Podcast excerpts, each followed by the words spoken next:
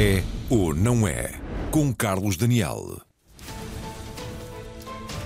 Boa noite e bem-vindos ao grande debate das terças-feiras à noite na IRTP. Estamos a um mês e meio das eleições que vão determinar o futuro governo de Portugal. E é de futuro que nos propomos falar esta noite, concretamente da relação dos mais novos com a política.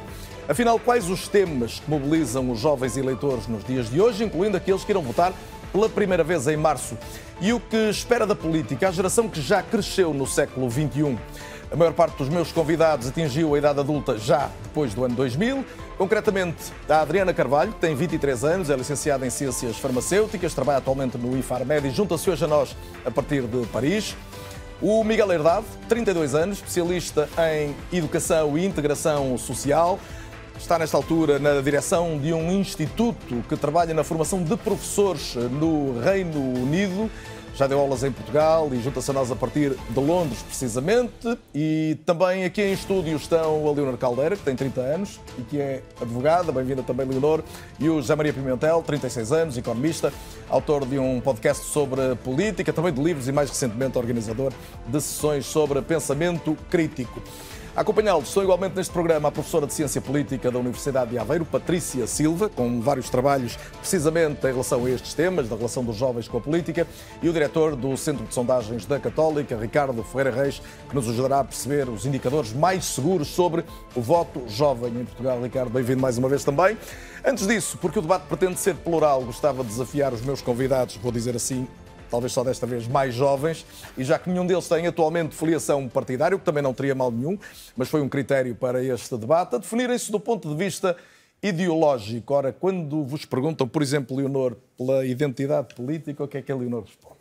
É uma pergunta difícil porque compromete, mas eu desde ontem, desde que me fizeram essa pergunta, mergulhei numa introspeção profunda e acho que cheguei aqui uma, a uma formulação. Em primeiro lugar, uh, República... Também é pedagógico. Alguém que nos ouve, Sim. mais jovem, perceber que há um posicionamento ideológico certo, que se vai claro, encontrando. Claro, claro. Não é? claro sem, uh, vou fazer aqui uma ressalva de advogada, que estas coisas também são mutáveis e também claro. evoluem. E eu no passado também pensei de forma diferente e, e, portanto, feita essa ressalva, diria em primeiro lugar republicana e democrata, em terceiro lugar de esquerda, Uh, e para não, para não dar mais categorias, diria que em abstrato sou um, favorável uh, a um Estado social forte e a uma economia organizada uh, e regulada para corrigir as desigualdades sociais e para permitir uma vida coletiva ambientalmente sustentável. Fora isto, uh, mais duas etiquetas, europeísta e feminista interseccional, e fechava, e fechava assim. E creio que já está uma caracterização bastante completa. O Zé Maria Pimentel, o meu amigo, trabalha sobre estes temas e gosta de os debater. como é que se autodefine? Ora bem, quando respondo a essa pergunta, costumo dizer que sou um liberal social um liberal de centro. Ou seja, eu sou liberal no sentido em que defendo uma economia de mercado, tenho uma visão enfim, tendencialmente positiva das empresas, quer dizer, acho que é daí que normalmente veio, veio, veio o grosso do crescimento económico. Um, olho também para o Estado com, enfim, com, com vontade que o Estado uh, uh, funcione bem e obedeça a, a, regras, digamos assim, que tenhamos boas instituições. Costumo dizer que sou, sou, um liberal social. Eu às vezes até digo a brincar que sou um liberal que gosta de impostos, que é uma coisa que normalmente irrita a maioria dos liberais, sobretudo por duas razões. Primeiro porque nós precisamos de um Estado uh, uh, que funcione com base em regras e que seja pequeno no sentido de, de, de, pouco confuso, mas também tem que ter capacidade. Tem que ter capacidade para pôr em prática uma série de medidas, como, por exemplo, na, na saúde, na educação, uh, ser, ser, capaz de planear, ter capacidade de planeamento, que na verdade é uma coisa que nós até perdemos, no, enfim, nunca foi excelente, mas perdemos bastante nos últimos anos. E depois temos que ter, e aí é o lado social a sério, nós somos aí num país muito desigual.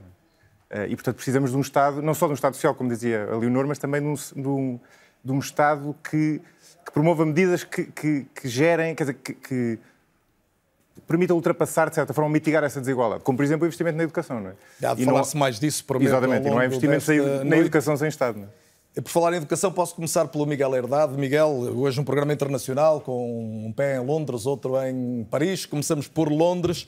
Miguel, como é que o Miguel se define? Uh, bem, o Zé Maria Pimentel estragou-me aqui um bocadinho a deixa, porque de facto uh, eu também gosto de, da ideia de um liberal à antiga, ou seja, de um liberal uh, como os liberais que, que, inventaram o Serviço de Saúde, que foi inventado por um liberal da Inglaterra, ou foi pensado, digamos assim, por um liberal da Inglaterra, e, e gosto dessa ideia de um Estado que ajuda as pessoas a serem o mais felizes possíveis, independentemente da condição em que elas nascem. E, e, e se há coisa que eu gostava que o Estado ou, que os Estados em geral pudessem fazer mais, era que ajudassem a remover estas barreiras que todos nós temos à nascença e que ninguém escolhe. Porque ninguém escolhe uh, nascer filho de, de, de, pais ricos ou pobres, ninguém escolhe nascer uh, no Norte ou no Sul, aliás, ninguém escolhe nascer em Portugal, não é? E, e, e, a verdade é que se tivéssemos nascido em Marrocos a nossa vida era completamente diferente. E portanto eu gosto muito dessa ideia de um Estado que, que potencia um, que potencia essas oportunidades para todos, mas uh, independentemente de, de, de, gostar de Estado ou da ideia de Estado e de impostos, eu também gosto de impostos, como disse o, Zé Pimentel, um, gostava acima de tudo de que todos nós, a sociedade civil, tivéssemos um bocadinho mais de ação. E, portanto, eu costumo dizer que em Portugal uh, o problema, na maior parte das vezes, não é Estado a mais, porque não o temos, mas sim privado a menos e gostava de ver mais intervenção pública de, das pessoas, das empresas e as pessoas a lutarem mais por coisas que acreditam, as empresas a apoiarem mais causas que acreditam e, e pessoas que, que, que, que precisam e, e, assim darmos a todos a oportunidade de ter uma vida melhor. É essa a minha visão. Uh, política, digamos Já assim. vamos percebê-la melhor ao longo desta conversa. Falta a Adriana Cardoso. Adriana, boa noite, em direto para Paris. E a Adriana, do que é que gosta, o que é que gostava que existisse mais no país? Boa noite a todos. Gostava primeiro de cumprimentar um painel que tem os mais notáveis da minha geração e pessoas que eu considero nas suas áreas que fazem muita falta em estar em painéis como estes. Uh, eu sinto-me numa tarefa inglória estar-me a caracterizar no fim uh, de todos os meus colegas de painel terem falado, mas eu também me classifico como uma liberal social porque verdadeiramente eu acredito no papel do Estado Social para mitigar uma verdade que para mim é, é imutável. Onde nós nascemos em Portugal, nas nossas circunstâncias em que nascemos, as, as famílias em que nascemos e propriamente as cidades que nós nascemos definem muito aquilo que vai ser o nosso futuro. Eu acredito num Estado social e num Estado social que mitigue estas desigualdades à partida. Mas também acredito que as políticas públicas devem ser feitas tirando o binómio ideológico do privado e do, e do público e que deve ser colocado o cidadão no centro destas, destas próprias questões. Portanto, eu diria que ficar-me-ia por aqui uh, na questão do liberalismo social, porque acho que é o que define a 100% a minha visão das políticas públicas, que mais do que propriamente política é aquilo que faz mais falta ser discutido e espero que o façamos aqui hoje. Espero sem dúvida que isso possa acontecer. Está lançado um olhar sobre a perspectiva genérica de cada um dos meus convidados. Ia dizer outra vez aquilo que prometi não dizer, portanto, de quatro dos meus convidados. Outros dois estão aqui nas circunstâncias das suas atividades profissionais que exigem, diria, tal como um jornalista, um maior esforço de isenção. Mas, obviamente, recebo-os a todos com o mesmo gosto. O ponto de partida para o debate é então a última letra do, letra do alfabeto. A palavra vai para a geração Z, jovens nascidos no final do século passado passado, na primeira década deste. No caso português, são jovens que nasceram numa União Europeia sem fronteiras para trabalhar, estudar ou viajar. É uma geração Erasmus, mas também nativa digital, porque já nasceu ligada à internet. Comecemos então por perceber melhor, no nosso raio-x, quem são e os sinais que têm dado esses novos jovens adultos portugueses.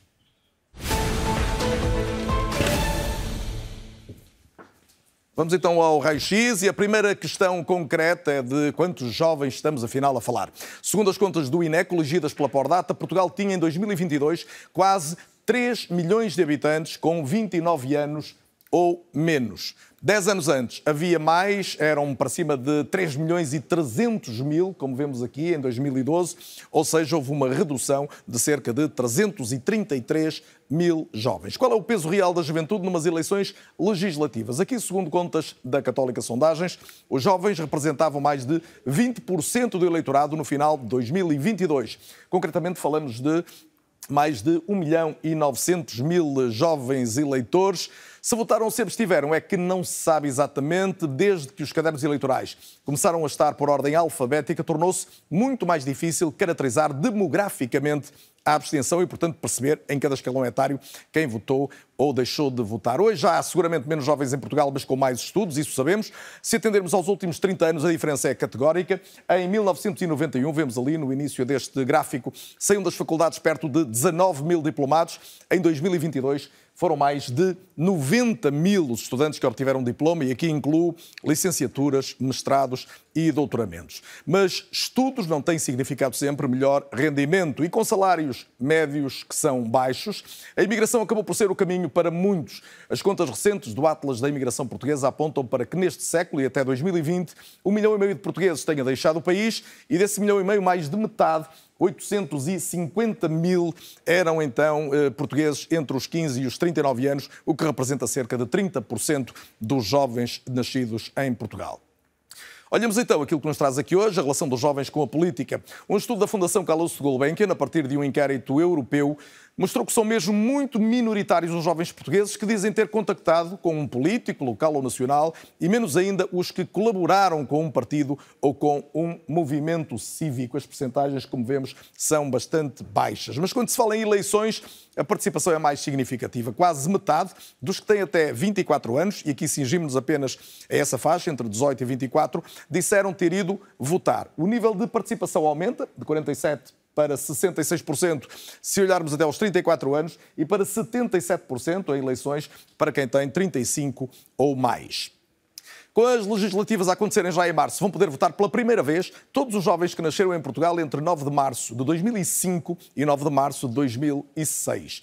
Quantos o vão fazer de facto não é fácil saber, não é fácil desde logo obter o contributo de jovens em sondagens ou estudos de opinião. No entanto, um exercício recente do politólogo Pedro Magalhães permite traçar alguns cenários. Ele foi realizado a partir da consolidação de intenções de voto reveladas nas sondagens do ICS e SCTE ao longo do último ano. Os dados colocam no horizonte uma probabilidade de voto dos mais jovens por exemplo, mais no Chega do que no PS e mesmo na AD. A curva que vemos a descer é a do Chega, ou seja, começa mais alta na fasquia mais jovem, como vemos assinalado em termos de faixa etária no fundo deste gráfico. Aparentemente, os mais jovens terão tendência de votar mais à direita nesta altura, o que se percebe nesta outra curva, neste caso a curva lilás, imagino que seja lilás aí em casa também, refere a probabilidade de voto na iniciativa liberal em comparação com o Bloco de Esquerda e a CDU. O Bloco tem a curva verde escuro e a CDU a curva encarnada. Isto é o que dizem as probabilidades, mas vale a pena recuperar os dados da sondagem à boca das urnas nas eleições de há dois anos, que foi feita pela Católica para a RTP, Antena 1 e Público. Foram estimativas que previram com precisão os resultados finais, vale a pena dizer desde já, os que deram 41,3% de votos e uma maioria absoluta ao Partido Socialista. Nessa sondagem foi colocada uma segunda ronda de questões a cada inquirido para tentar chegar à identidade demográfica dos eleitores. Isso permite dizer que se olhássemos apenas para os votos dos jovens, o PS e o PSD teriam tido, os dois maiores partidos, teriam tido menos votos que os outros partidos somados, o que no total não aconteceu. Sublinho que esta análise tem por base a sondagem da Católica para a RTP Antena e Público. No dia 30 de janeiro de 2022 foram obtidos mais de 27 mil inquéritos válidos, uma taxa de resposta acima de 76%.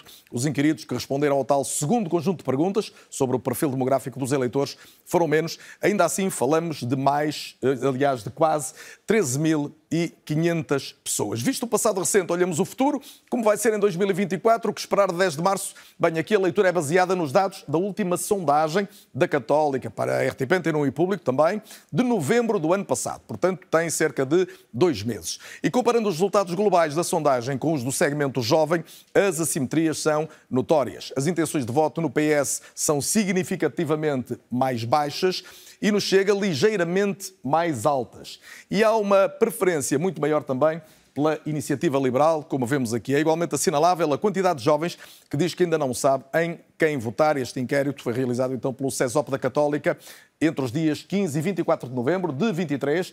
Foram obtidos 1.102 eh, inquéritos válidos, sendo 41% dos inquiridos mulheres. A taxa de resposta foi de 31%, a margem de erro de 3%, com o nível de confiança de 95%. Ficam sempre estes dados em relação a estes estudos.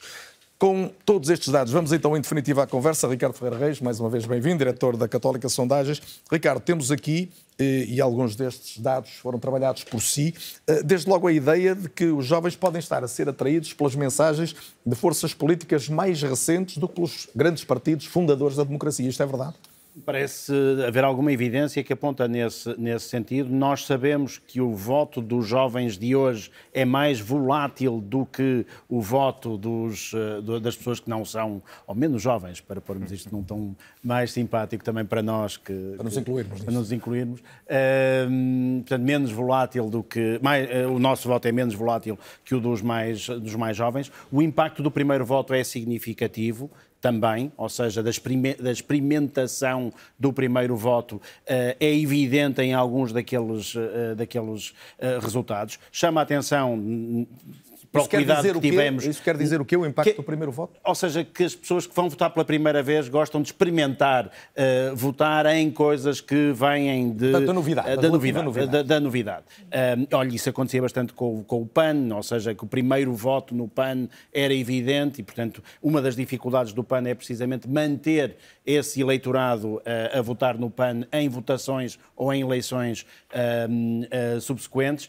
De certa maneira, a Iniciativa Liberal também terá tido um efeito eh, desses nas primeiras, eh, nas primeiras eleições e, portanto, isso é o tipo de coisa que nós apanhamos nos- nas- no, escal- no escalão dos 18 anos. Chamar a atenção para uma nota importante que, que foi- bem eh, apresentado ali. Nós, quando olhamos para votos de jovens, estamos a olhar para subamostras da, da, da, da sondagem total. As margens de erro são completamente diferentes. Aumentam, aliás, aumentam bastante. Isso, aliás, era notório nas, eh, nos gráficos do Pedro Magalhães, onde as margens de erro no início eram muito maiores do que. As margens de erro são aquelas tirinhas verticais que apareciam no, no, no, no- no gráfico do, do- do Pedro Magalhães, eram muito maiores no princípio, inclusivamente as do Chega eram muito grandes e colocavam Ricardo. a, banda mínima abaixo do. do Mas da- até essa análise de probabilidades do Pedro Magalhães, como, como os seus indicadores, eh, apontam para uma tra- outra tendência, que é de um crescente voto à direita. Também eh, parece, nesta altura, algo que, pelo menos como tendência, se, se apresenta. Pelo menos como tendência, parece ser essa. A direita eh, estamos a incluir, obviamente, chega a iniciativa liberal sobre. os partidos que estarão eh, no, no- no espectro direito do Parlamento eh, nesta, nesta Falamos entre altura. os jovens. Entre, os jovens, eh, parece haver uma tendência eh, para, para isso, mas também parece haver, à luz das sondagens que temos tido, a começar por essa de, de novembro, uma tendência a nível nacional, ou seja, o somatório da direita é, eh, naquelas sondagens e, no- e em sondagens mais recentes, superior ao somatório da esquerda e, portanto, a tendência dos jovens parece acompanhar isso, ainda que com uma magnitude ligeiramente superior àquilo que é a tendência nacional. José Maria Pimentel, eh, o José Maria em- eh, contacta, já o disse, eh, regularmente com, com jovens, quer no seu podcast, quer nas sessões que está a fazer, nos workshops. A minha pergunta é esta: a ideia dos jovens é de que, ou melhor, nós podemos dizer, os jovens não querem saber dos partidos, ou os partidos é que não têm querido saber dos jovens? Eu acho que ambos são verdade. Os partidos estão. Eu não, eu não diria que não querem saber dos jovens, mas estão configurados de uma maneira que está desajustada aos dias de hoje para a população em geral e especialmente para os jovens. Ou seja, está desajustada à maneira como a política e a sociedade funcionam hoje em dia, não é que já não se. como- já, já não se coaduna propriamente com as estruturas completamente verticalizadas e hierárquicas de- em que as listas são escolhidas pelas estruturas partidárias eh, e, e, e, além disso, uma certa opacidade. Isso eu acho que já causa estranheza a toda a gente, acho que é transversal às gerações, mas especialmente aos jovens, naturalmente. E, portanto, os jovens arranjam outras maneiras de participar, os estudos todos mostram isso, petições, manifestações, eh, através das próprias ações que fazem, ehm, menos, em, menos em partidos. Quer dizer, nós em Portugal temos um nível de participação nos partidos já estruturalmente baixo comparativamente com os outros pa- países europeus. Nos jovens ainda é mais. Agora, o que eu sinto, o que eu tenho de facto sentido nos workshops de pensamento crítico que referiu, portanto, formações de pensamento crítico, no eventos a que vou, no- nos podcasts, quer dizer, ainda recentemente, há pouco tempo, no evento com a Roberta Metsola, que é Presidente do Parlamento Europeu, é um enorme interesse dos jovens pela política. Por participar, quer dizer, nos workshops claramente há uma vontade de ter opinião própria, de discutir, de debater a política e a sociedade e de ir de se deslocar, no fundo, até muitas vezes, que no fundo é o mais difícil, para eventos onde esses problemas são discutidos. É? Portanto, há um interesse, e aliás, eu lembro de um estudo da- também que saiu recentemente, recentemente, é, há dois anos talvez, da Fundação Francisco Manuel dos Santos, que indicava que, se não estou em erro, era 85% dos jovens diziam que tinham opinião política. O que é um número bastante grande, quer dizer, é difícil dizer que os jovens não se interessam. Ah, e já agora, um último detalhe que eu, que eu achei especialmente interessante do, do estudo da, da Gulbenkian, que referiu há pouco, é que os jovens de facto votam substancialmente menos do que as outras faixas etárias, mas isso não é mais verdade hoje do que era há 20 anos. Ou seja, está estável nos últimos 20 anos. O aumento da abstenção não foi por causa dos jovens, mas Os jovens não estão a votar menos. os jovens, os jovens votam menos, o nível é baixo, mas a evolução é mais ou menos estável. Quer dizer, quem, vota quem vota menos face ao que votava há 20 anos são as E agora pessoas na aquelas perguntas que 70 os aos 80, jornalistas é? adoram para resposta muito rápida. Entre os jovens e os partidos, a tendência tem sido, apesar de tudo, de alguma aproximação ou de maior afastamento ainda? Com o, surgimento de novas mensagens, de Há novas várias, forças. depois, estruturalmente de afastamento, mas depois, como o Ricardo dizia, há novos partidos que surgem que atraem jovens. E aí, e aí temos o PAN, o próprio Livre em certo sentido, a Iniciativa Liberal, e, de acordo com sondagens mais recentes, que é o, o lado mais curioso, também o Chega. Portanto, há aí, aí, de certo sentido, uma certa atração dos jovens. E, e a hipótese que o Ricardo colocava é interessante, que é, se calhar estes partidos funcionam como uma espécie de porta de entrada dos jovens no voto. É? é o primeiro voto. E depois, uma vez lá dentro, a tal, a tal evolução que a Leonor salvaguardava Sim. na primeira intervenção. Leonor, mais uma vez bem-vinda. Um, os jovens estão eh, desencantados, frustrados, zangados com os partidos e com a política, ou não se pode dizer isto? Acompanhando aquilo que, que o José Maria falou do, da, do, do, do, facto do funcionamento dos partidos ser desajustado, acho que acrescentaria outras coisas. Desde logo o facto de a nossa classe política ser muito envelhecida. Isso justifica-se, eu acho, em média, fui ver, e a esperança média de vida em Portugal já ronda aos 80 anos, e portanto é normal que, se a população uh, vive mais tempo, há pessoas mais velhas que, uma vez chegadas ao topo de carreira, ou lugares de poder, lugares de destaque, lá, lá permaneçam. O facto do nosso Presidente da República ter 75 anos e o nosso Presidente da Assembleia da República ter 67 anos é paradigmático disso mesmo. Temos, eh, enfim, o que, não, que é uma coisa boa, e, e, e, de facto na política e na, e na democracia deve haver lugar para todos, mas parece que só há lugar para os mais velhos e não há tanto para os mais novos. Uh, o, o, facto de, na, uh, ouvi agora um número que era 20% do, dos eleitores são os mais jovens, mas a Assembleia da República não é composta por 25% de, de, por 20% de mesmo se estendermos a juventude a um, um, aos um 35 mais anos largo, que já acho, 39, já acho eh, generoso. Enfim, eu com 30 anos já, já sinto que não devia estar aqui a falar de, de, de juventude e acho que, enfim, também podemos falar um bocadinho sobre o conceito de juventude. Mas, mas, ou seja, os partidos têm pessoas muito mais velhas em quem os jovens não se revêem depois há um problema também muitas vezes de linguagem, que não é uh, um problema menor, em que nós ligamos a televisão ou vemos os jornais, lemos os jornais e estamos, tentamos estar atentos e a linguagem não é a forma como os jovens falam e, portanto, não é atrativa. Não significa que os jovens não se interessem ou não, não consigam compreender as coisas, mas a verdade é que parece que não é a, a nossa arena, parece que não, é, não, não, não somos convidados a falar daquela forma. E, e isso e... tem a ver com a forma, com o conteúdo ou com a forma, Pronto, com o meio? Exato. Ou seja, eu, eu acho que há um, há um, problema de forma no sentido de pessoas mais velhas que falam uma linguagem que, que não é a dos jovens e até esteticamente, parece que agora na convenção da AD eu só vi pessoas de fato, pessoas muito mais velhas e pessoas de fato. Eu sinto que não há, não estão os jovens representados. Uh, quando quem diz a convenção da AD diz também a convenção do PS. Eu não, não... Sinto que agora a crítica a mais. A... partida não, não é? Ah, e a da Iniciativa Liberal também não, tem, tem de facto mais pessoas jovens. É, é um facto do Chega, não, surpreendentemente. Tem pessoas mais velhas e, e atrai uh, jovens, o que é curioso. E depois tem um problema de conteúdo, que talvez seja a coisa mais importante que agora que a crise da habitação está completamente instalada e que é um, um, drama na vida das pessoas, já se começa a ouvir falar de habitação. Mas o problema da habitação não é de agora e os jovens andam a sofrer com a habitação há muito tempo. E a verdade é que mesmo nas eleições de 22, e não foi assim há tanto tempo, o tempo não, voou, quase não se falou de, quase de habitação. não se falou disso e em 2022 e até em 2019, que foram anos de eleições, pouco se falou de habitação eh, e mesmo de ambiente, quer dizer, os jovens estão na rua para falar de ambiente, para organizar eh, manifestações pelo clima e eu não vejo os partidos tradicionais a discutirem a, a, a transição energética. E, portanto, há, aqui também os assuntos dos jovens, aquilo que mais preocupa os jovens, os baixos salários, a habitação, o clima, um, a violência contra as mulheres, o racismo, não são temas só dos jovens, mas são temas que os jovens tipicamente também é, também é uma, uma porta de entrada para a política, não é uma coisa que não, não tem tanto lugar uh, nos partidos. Portanto, e, aí se percebe. E Adriana, no entanto, e, e volto ao contacto com, com Paris, os políticos falam o tempo todo de futuro, de uma maior ambição para o país, onde se possam pagar melhores salários. Isto é retórica, ou seja, a, ideia que a Leonor acaba de deixar de que no concreto faltam palavras que que, que atraiam de facto e que captem a atenção dos mais novos? É, é, é o que acontece? Definitivamente que é, e é de facto um ciclo vicioso.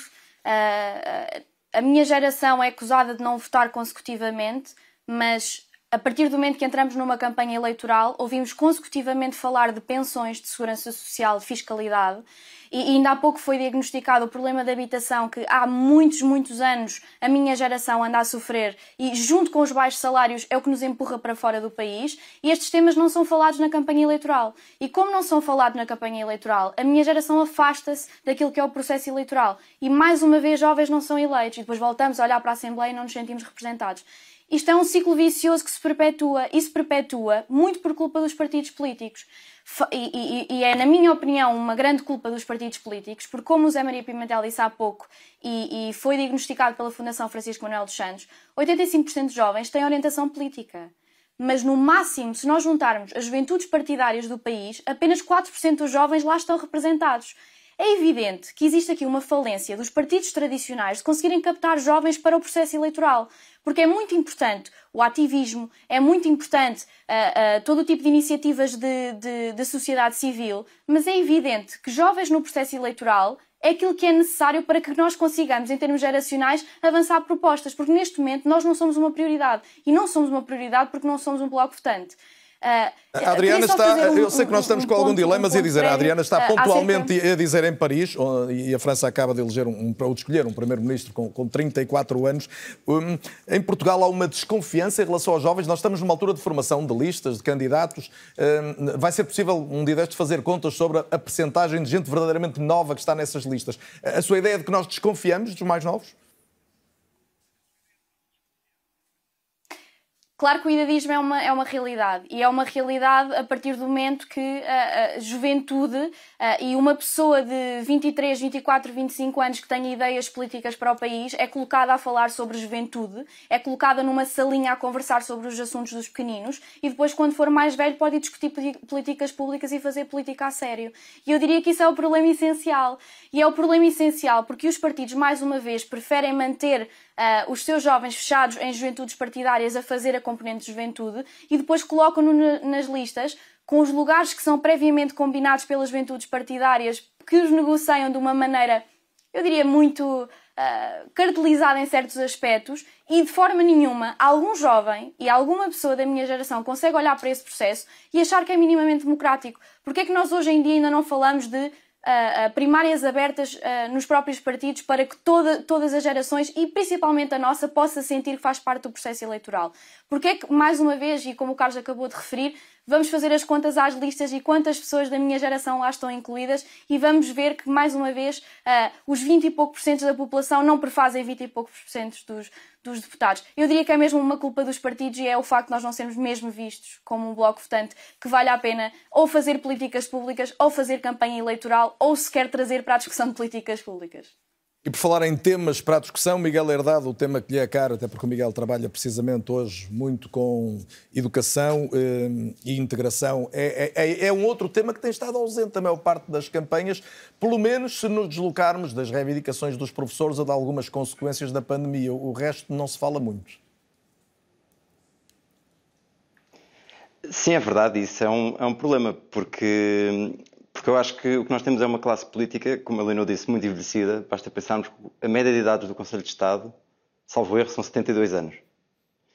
E, e, e, portanto, são tudo pessoas que nasceram entre 1935 e 1965. E, e claro que essas pessoas, e, a grande parte da nossa discussão política, é, muito vista a olhar para trás. É? Nós todos os dias, não há discussão nos jornais ou no Twitter, onde quer que seja, que não seja sobre isto é culpa do Sócrates, isto é culpa do Passo, isto é culpa do, do que for. Uh, e as discussões na educação, se, forem, se formos a ver de facto nos últimos anos, foram sempre a tempo de carreira dos professores e muito, ou, ou quase nunca, nos últimos anos ouvimos falar, ok, mas como é que atraímos os novos professores? Como é que atraímos pessoas que têm 20 e poucos anos a querer serem professores? A 20 e poucos anos, não, na verdade tinham que ser de 18 para, para irem para as escolas de educação, mas adiante. E, e, e quer dizer, temos o descaramento de, de, de, só agora finalmente termos um político, que é o Pedro Nuno Santos, que finalmente começou a falar disso, que é vamos aumentar o salário inicial dos professores, o que é uma, uma medida boa, de curto prazo, de curto prazo, mas boa, digamos assim. Um, e, e, a verdade é que um, temos sempre esta visão de olhar para trás e nunca para a frente. E eu acho que nos falta muito, de facto, essa ideia de um desígnio uh, como país e de perceber, ou, ou, de perguntar aos jovens: olha, o que é que vocês acham que é Portugal daqui a 20 anos? E eu, eu temo imenso que a maior parte desses jovens não tenha bem uma noção, porque também ninguém lhes dá uma noção do que é, que é o Portugal daqui a 20 anos. O que lhes dão, como a Leonor eu acho que falei bem, é um, mitos que nos vão criando e que nos vão incentivando um, e, e, e vão-nos desconstruindo e até um, tirando alguma dignidade das nossas lutas. Eu acho que para mim o exemplo mais paradigmático, que a mim me choca, eu, eu tenho, 20, eh, tenho 32 anos e eu fui, desde o primeiro ano da escola, ensinado que o mundo todo vai arder, o planeta vai acabar, alterações climáticas, todos os anos. Tem que aprender a reciclar, tem que aprender a fazer tudo. Quando os jovens, que toda a vida foram criados com esta urgência, que é uma urgência muito importante, fazem alguma coisa, arregaçam as mangas para fazer alguma coisa com isso, o que temos é um churrilho de pessoas, normalmente mais velhas, normalmente homens, a, a dizer mal de, de, de, esforço destes jovens pelo que eles acreditam. E o que eles acreditam é muito importante.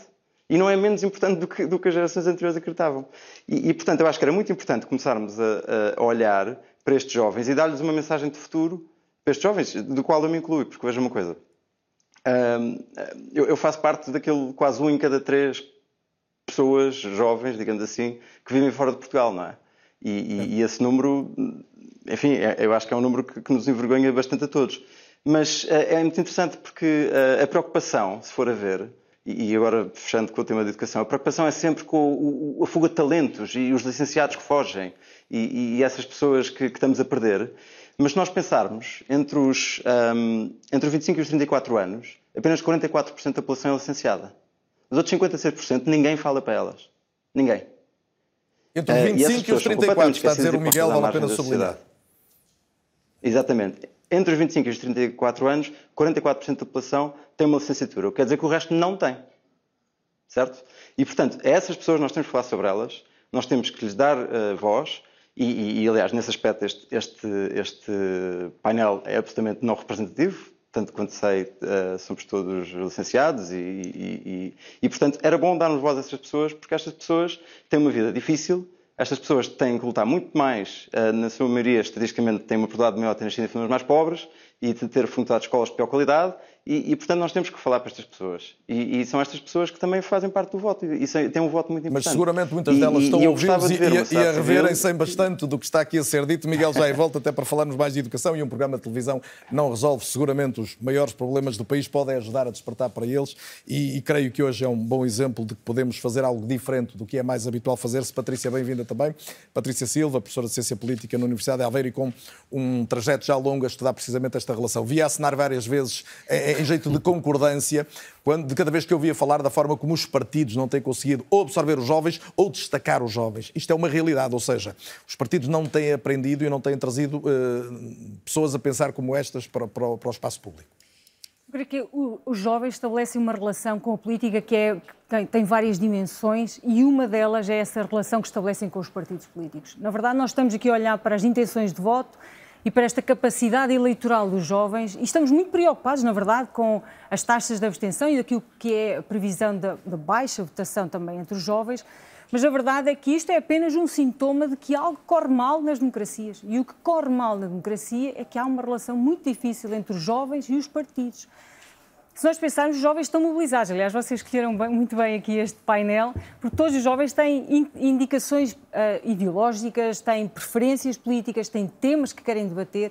Nós vemos também na forma como os jovens se mobilizam em torno dos temas como habitação, questões de, uh, de sustentabilidade ambiental. Essa mobilização existe.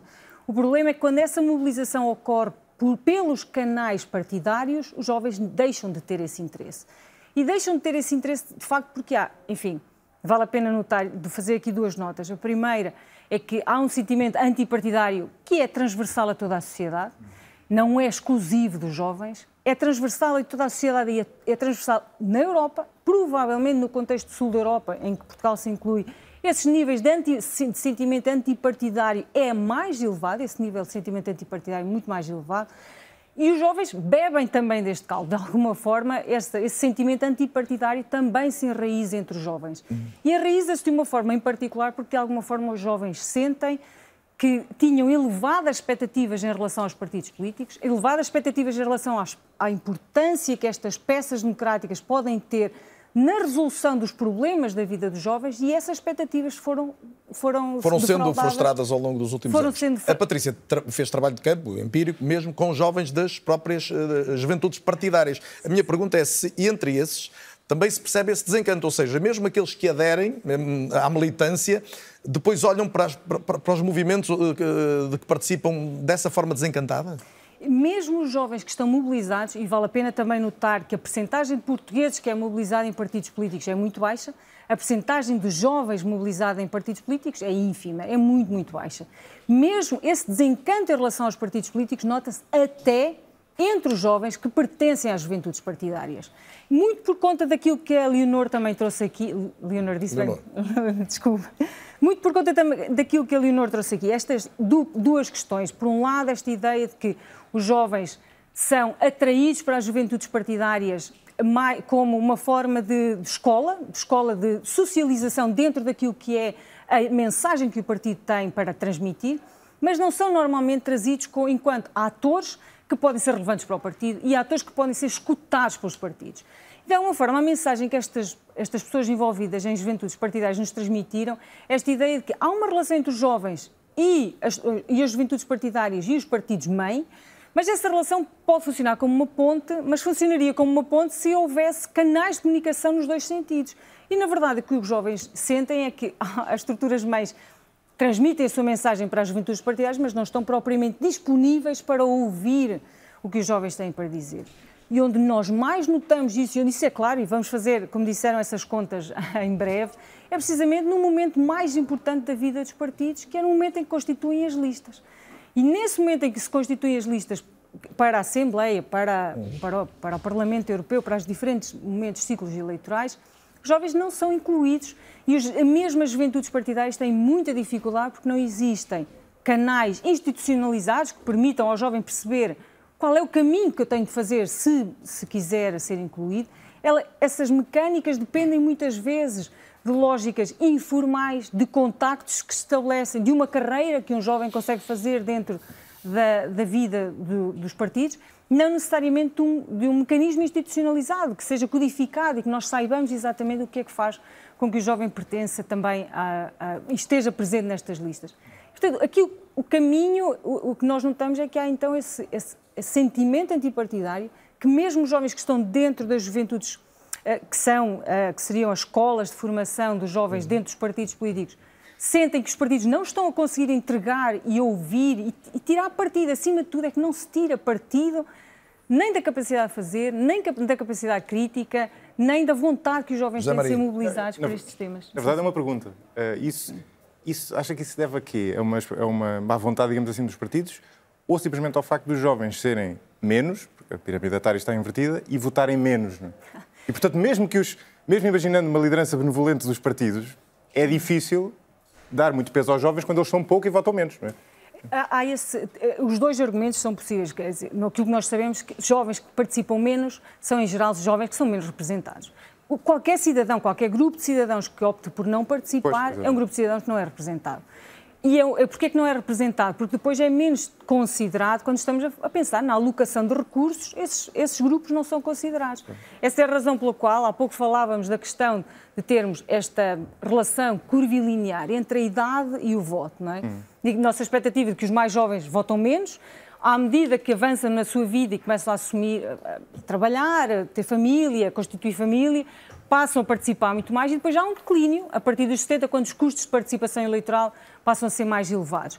E a verdade é que é no grupo onde nós encontramos, um, onde nós encontramos maior participação que a maior parte das medidas acaba por estar concentrada naquele grupo, ou seja, é, o que é o sinal evidente que a participação e corresponde à representação igual e, a consideração igual. Este é o momento bom para colocar no ar mais alguns gráficos que nós preparamos hoje, são os últimos também, depois ficamos com o tempo todo para a conversa, mas que é um retrato também de pirâmides demográficas, no fundo, a relação dos jovens com a política, concretamente com a maior parte dos partidos em Portugal, para depois olharmos o, o, debate concreto sobre opções que neste momento se colocam e, sobretudo, como combater esta frustração que é, que é notória nas uh, camadas mais jovens. Vamos então olhar este nosso, vamos dizer, segundo raio-x de hoje à semelhança da pirâmide etária real do país, esta dos eleitores eh, de há dois anos, evoca também a forma de um caixão. Como vemos aqui, na gíria das ciências sociais, é algo que traduz uma sociedade envelhecida e em contração populacional, ou seja, menos jovens, valores equilibrados na idade adulta e uma percentagem significativa de população acima dos 65 anos. Vamos agora desdobrar esta pirâmide por cada partido, de forma rápida, e anotar as principais diferenças. Comecemos eh, por olhar, tendo em conta idade e sexo, o partido mais votado nas últimas legislativas, que foi o PS. Reparamos que se trata de um partido com eleitorado claramente envelhecido e que terá como desafio a captação de eleitores mais jovens, porque rareiam.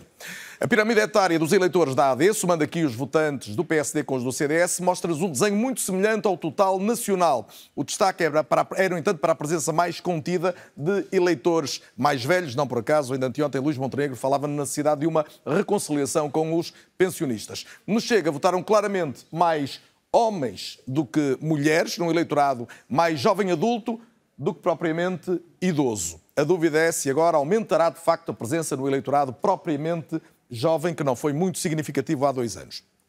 O Bloco de Esquerda parece o espelho invertido do Chega no que toca ao género, uma representação claramente mais feminina. A distribuição pelas idades é muito equilibrada, como vemos, sobretudo entre os 20, 25 e entre os 65, 70 anos. A iniciativa liberal aproxima-se mais de uma pirâmide propriamente dita, uma pirâmide perfeita, poderíamos dizer assim, com o eleitorado mais masculino do que feminino, também é certo, mas claramente mais jovem, ou seja, mais largo na base do que no topo, ou seja, nas populações com mais idade, tem menos eleitores. A pirâmide é eleitória da CDU transparece o retrato de um eleitorado maduro e envelhecido, com a maioria dos votantes acima dos 40 anos e uma representação estreita como vemos aqui nas faixas mais jovens. No PAN voltamos a ter, à semelhança da IL, uma pirâmide evidente, com resultado expressivo nas faixas mais jovens e o voto feminino aqui a ter também uma presença significativa. Por fim, o LIVRE surge como um partido claramente jovem, que parece reunir a simpatia dos que têm entre 20 e 30 anos. Fica também, de acordo com a obrigação legal, a apresentação da ficha técnica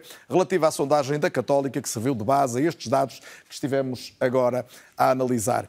E, eh, Ricardo, tem havido uma série de indicadores de que, designadamente, a votação do Chega, e o Chega é sempre o elefante na sala nos debates políticos nesta altura em Portugal, pode, e não é, não, é, não é apenas a questão de aumentar, ou seja, o Chega não teve grande representação, como agora percebemos há, há dois anos, e pode ter maior representação entre os jovens. É o que dizem as sondagens mais recentes. É, uh, parece que sim, as sondagens mais recentes parecem apontar para um reforço do Chega nos jovens, sendo que um reforço de uma margem pequena, Portanto, não quer dizer que os jovens estejam a votar massivamente no. Não é o partido mais votado. Não é o partido mais votado ainda, pelo menos de acordo com as nossas, com as nossas sondagens, entre as camadas mais, mais jovens, mas tem tido resultados melhores do que tinha tido no, no princípio. Portanto, parece esticar um bocado mais, quase não diria de elefante, mas girafa, porque puxa um bocado mais por, por, por esse, nessa, esse, pirâmide. nessa pirâmide. Um, o que é diferente daquilo que uh, nós tínhamos visto originalmente. Agora, um, é, é, muito interessante ver alguns fenómenos ali, nomeadamente, uh, uh, falando de animais, a configuração de morcego do, do, do, do, eleitorado do PS naquela pirâmide, porque está com as abas muito alargadas em cima e menos em baixo, o que quer dizer que em janeiro de 22 o eleitorado jovem não foi mobilizado pelo Partido Socialista. Mesmo com maioria absoluta. Mesmo com maioria absoluta, e era precisamente aí que eu queria chegar. Ou seja, o discurso do PS de mobilização da última semana incidiu muito, por exemplo, no medo ao Chega uh, e uh, no medo ao, ao regresso uh, do, do, do, do, que tinha acontecido com as pensões e com os pensionistas, e, portanto, isso mobilizou, isso é visível naquele, naquele, naquele gráfico, não teve a mesma atração sobre os jovens que lá estão dispersos por todos aqueles outros, uh, outros partidos e isso é bastante evidente ali na tal volatilidade do, do, eleitorado. Mais uma vez, uma nota técnica de ressalva de que aquilo é subamostra da, da, dos 13 mil uh, pessoas que viraram a folha no, no, no, na, na, simulação de voto. Vamos a opiniões sobre os destaques que cada um uh, tem vontade de fazer ao perceber estes gráficos. Espero que tenham sido fáceis de visionar a partir de Londres e de Paris. Começo por Paris e vou a Londres logo a seguir. Adriana, um, o destaque principal para este olhar que tem dois anos, mas que nos diz eh, muito do que podemos saber nesta altura, já que as sondagens são sempre também um, um retrato do passado e muito mais dificilmente uma perspectiva de futuro. O retrato que foi feito do, do, do, voto do Partido Socialista e até da AD não é minimamente surpreendente. E não o é porque são os dois grandes. A AD, neste sentido, não será, não é? Mas uh, muito ligada àquilo que, que, são as propostas eleitorais que apresentam, uh, são aqueles partidos de poder que, mais uma vez, em campanhas eleitorais, têm dois ou três temas que mantêm: pensões, segurança social e fiscalidade. Uh, muito raramente são falados alguns temas de jovens, quando são, é apenas quando o líder do respectivo partido tem que ir fazer a sua visita de cordialidade a um congresso da juventude do seu próprio partido. Ah, eu diria que isso, evidentemente, não permite que essa pirâmide acabe por, por ter outro formato. Mas queria fazer um comentário, e porque já foi referido várias vezes, acerca do Chega e do voto jovem. Eu vejo muito uma tentativa de uh, imputar à minha geração um suposto crescimento daquilo que pode vir a ser a votação do Chega. E eu devo dizer que não concordo e acho que é bastante injusta porque o líder unipessoal do partido foi levado ao colo pela, pela comunicação social durante anos e anos e anos e o partido cresceu devido a isso. O partido cresceu devido a uma visibilidade completamente inconsequente de acordo com aquilo que era o seu voto, porque eu não posso esquecer que a última campanha eleitoral Todas as vezes que o líder do maior partido da oposição fazia uma entrevista, a primeira pergunta era sobre o partido Chega e a segunda era sobre as suas propostas eleitorais. Eu diria que o crescimento do Chega não se vai dever à minha geração, vai-se dever à incapacidade dos respectivos partidos de comunicarem para a minha geração, vai-se dever ao facto de 30% dos jovens portugueses estarem neste momento imigrados, vai-se dever ao facto da minha geração não olhar para os partidos políticos e para o processo eleitoral como uma forma de conseguirem apresentar reivindicações para melhorarem socialmente, e se de facto a extrema-direita crescer, e se de facto chega a subir a votação, deve ser esse conjunto de fatores e não porque, consegui, ou não porque a minha geração de alguma maneira está mais antidemocrática do que noutros anos. Adriana, eu não vou fazer a defesa do, dos meios de comunicação social, daria um belo debate a essa, essa crítica, que é, que é absolutamente eh, normal que a faça. Uh, apenas dizer que aqui, em relação ao tratamento dos dados, não houve aqui nenhuma relação entre o crescimento do Chega e um aumento da votação nas populações mais jovens. Há, todavia, indicadores de que há mais jovens a votar no Chega. O Ricardo, aliás, fez questão de dizer que não era sequer, pelos dados que tinha, o partido com mais votação nessas faixas etárias. Uh, queria ouvir o Miguel Herdado. Miguel, destes dados, olhando para isto, isto revela o quê? Essencialmente, do vosso ponto de vista, um pouco na linha do que a Adriana dizia agora mesmo, isto revela o quê? Um, pois, uh, bem, eu acho que há, que há, o facto óbvio, não é? Que, que determinados partidos, designadamente a Iniciativa Liberal e o Chega, tentaram usar métodos, se calhar, um bocadinho mais, uh, mais bem conseguidos, eu diria Uh, e, e, eu penso que alguém falava disso no outro dia que, que, que, com efeito o André Ventura está em todo lado no TikTok, por exemplo. E isso, isso quer dizer, é mérito dele. Uh, e, e, tem um mérito, é importante ir buscar esse eleitorado que os outros partidos tiveram de mérito de não o fazer. E, portanto, só tem a culpar-se a si próprio, não é? Um, aparentemente, um, desde que se começou a falar disto, que foi há poucas semanas por causa da capa de uma revista, um, e a atividade do, dos líderes partidários nos, no, nesses canais de comunicação tem aumentado imenso, exponencialmente, e, e, e, portanto é de saudar que o façam. Era, era interessante era que, que estivessem preocupados com os jovens mais cedo e que, portanto, tivessem feito isto já, já há um ano ou dois, não era? Para, para, para crescer esse, para fazer esse caminho. Agora, o que eu diria também, e aqui gostava não só de chamar a colação aos partidos, mas também a comunicação social, é que nós caminhamos no sentido de criar um discurso político que é muito polarizado e polarizador e que tem sempre uma, uma mensagem de nós contra eles. E essa mensagem de nós contra eles é muito poderosa, porque, porque é muito simplista, tenta, uh, tenta resolver problemas complexos com mensagens simples uh, e, acima de tudo, tenta sempre trazer temas polémicos e divisivos para cima da mesa, como sejam a ideologia de género, um, e, e, e, o público contra o privado e os imigrantes e tudo mais, que, que, que no fundo são maneiras simplísticas de, de, tratar temas que são muito complexos e, acima de tudo, muito importantes. E, portanto, uh, eu, eu, acho que quando nós temos uma discussão que é muito polarizada, que uma pessoa se diz A é socialista ou socialista, como se diz na, nas redes sociais, e a pessoa se diz B é facho ou fascista, um, criamos um campo em que é difícil uma pessoa ser moderada ou estar no centro. Eu, eu, eu, eu, muitas vezes um, sou, sou, chamado de, de facho e socialista na, com a mesma frase ou com a mesma política pública que eu proponho ou com o mesmo artigo que eu publiquei. E, e portanto, eu acho que essa polarização, na verdade, o que nos faz é, é, é, é trazer estas barricadas que vão de um lado ao outro, mas que acima de tudo beneficiam quem tem as respostas mais simples.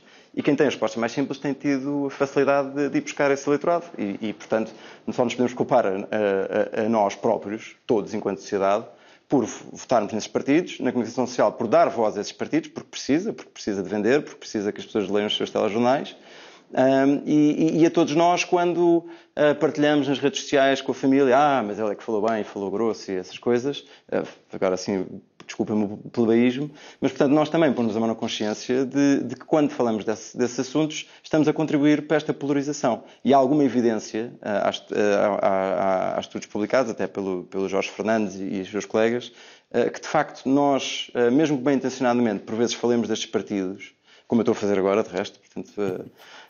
também não falar não resolve nada. muito, Pois, não falar não resolve nada, mas ao mesmo tempo há, há, há, consequências de, que, que, não são mal intencionadas, mas que é nós falamos tanto e preocupamos tanto com estes partidos que acabamos a dar-lhe muito tempo de antena e há uma evidência, há uma literatura interessante uh, sobre isso. E isso é negativo. Uh, e, portanto, eu gostava de, de, parar de falar desse, desse, desse, desse não, não, em específico. Aliás, e, acima de tudo, de facto, culpar... O, o, Pode concluir, só concluir para eu ouvir também a Leonor diga, e a diga. Rosa Maria. Não, eu, eu, Não, hum, e, e, e, gostava de facto de, de, de, culpar nós todos, enquanto sociedade, novamente, e, e aí também a comunicação social e, e, os institutos públicos e, acima de tudo, os partidos políticos, não terem acordado para a realidade do, de uma geração que é muito diferente, que não, não vê televisão tanto como quer dizer, eu nem tenho televisão, mas, mas pronto, que, que, não vê tanta televisão, que, que, não compra revistas e que tem algoritmos que lhes alimentam aquilo que eles estão à espera de ter. E, e enquanto que eu, antigamente, quando tomava o pequeno almoço, tinha um pacote de cereais, não é? Lia os rótulos, que era o que todas as pessoas da minha idade faziam, Uh, e ao dentista tinha a revista Visão e o Expresso e, e, e todas à frente, Dois anos e a sábado, uh, e, e, acabava por folhear e encontrar coisas que eu nunca tinha pensado. Muito nunca bem, tinha Miguel. E hoje em dia isso já não acontece. Agora Portanto, não, é, não é retaliação, que, não é retaliação da comunicação social, mas pedir-se à comunicação social se que tu e depois dizer que não se vê televisão também não ajuda muito. Mas, mas pronto, somos todos livres de tomar opções. Eu acho que a televisão continua a fazer muita falta e é um espaço muito relevante para, para o debate público. Leonor, uh, também a minha defesa. Tem razão, tem razão. A questão tem sido aberta, eu não fiz questão sobre nenhum partido em concreto. Perguntei o que é que, olhando para aqueles dados, vos ressaltava como mais relevante. Certo, e, e, para, não, para não me repetir, acho que é muito interessante uh, que os partidos novos atraiam gente nova. Um, e, de facto, uh, antes de, do surgimento da, da, Iniciativa Liberal e do Livre, um, era, é, os partidos eram, eram os partidos tradicionais e, de facto, eh, estes partidos, e o PAN e também o Chega, vieram trazer uma nova forma de comunicar política.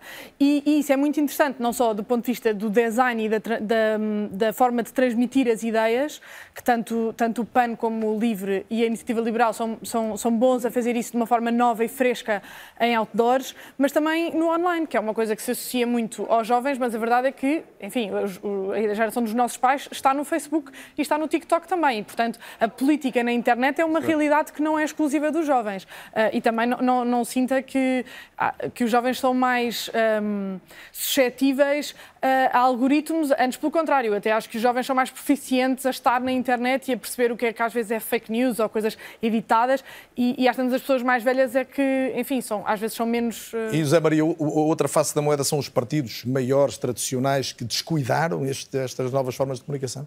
Sim, claramente, como o Miguel estava a dizer, chegaram tarde. É? Uh, chegaram tarde, enfim, pelo menos no, no, caso do TikTok. Noutros casos, talvez não. Uh, e, por outro lado, enfim, os partidos novos têm a estar mais arejado, mais apelativo, e é normal que as pessoas vão por aí. Enfim, não acho, não acho que isso seja estranho, até acho que é bom em certo sentido. Uh, e, e, em relação à polarização, eu, eu, ia fazer exatamente o comentário que, que a Leonor fez, que isso parece-me um fenómeno transversal. Quer dizer, de facto, há um aumento da polarização mais ou menos transversal às sociedades ocidentais e que ocorre em todas as idades, talvez por motivos diferentes. Lá está, os jovens, se calhar, têm mais proficiência a lidar com as tecnologias, por outro lado, estão mais impreparados no sentido em que não têm uma bagagem que vem de trás de discutir estes temas. Os mais velhos estão mais preparados, mas ao mesmo tempo, em muitos casos, são, mais, são vítimas mais fáceis de, de, das tecnologias. Por outro lado, também é importante, já agora, enfim, para introduzir aqui alguma dose de otimismo, ou pelo menos de menor pessimismo, é, é verdade que a política está muito polarizada, mas ainda não é nada comparável com, com o pré e com o pós-25 de Abril. Portanto, apesar de tudo, já tivemos tempos bastante piores nesse sentido, nomeadamente no que toca aos epítetos que o, que o, que o Miguel falava há pouco. Citava. Exatamente. Em relação às sondagens, só rapidamente, que acho que era, que era a pergunta certo. original, não é? Já agora só três, três comentários sem tentar esticar muito os dados, que também não vale a pena. Um, o primeiro é que é a variável género, que é interessante, ressalta daquelas sondagens.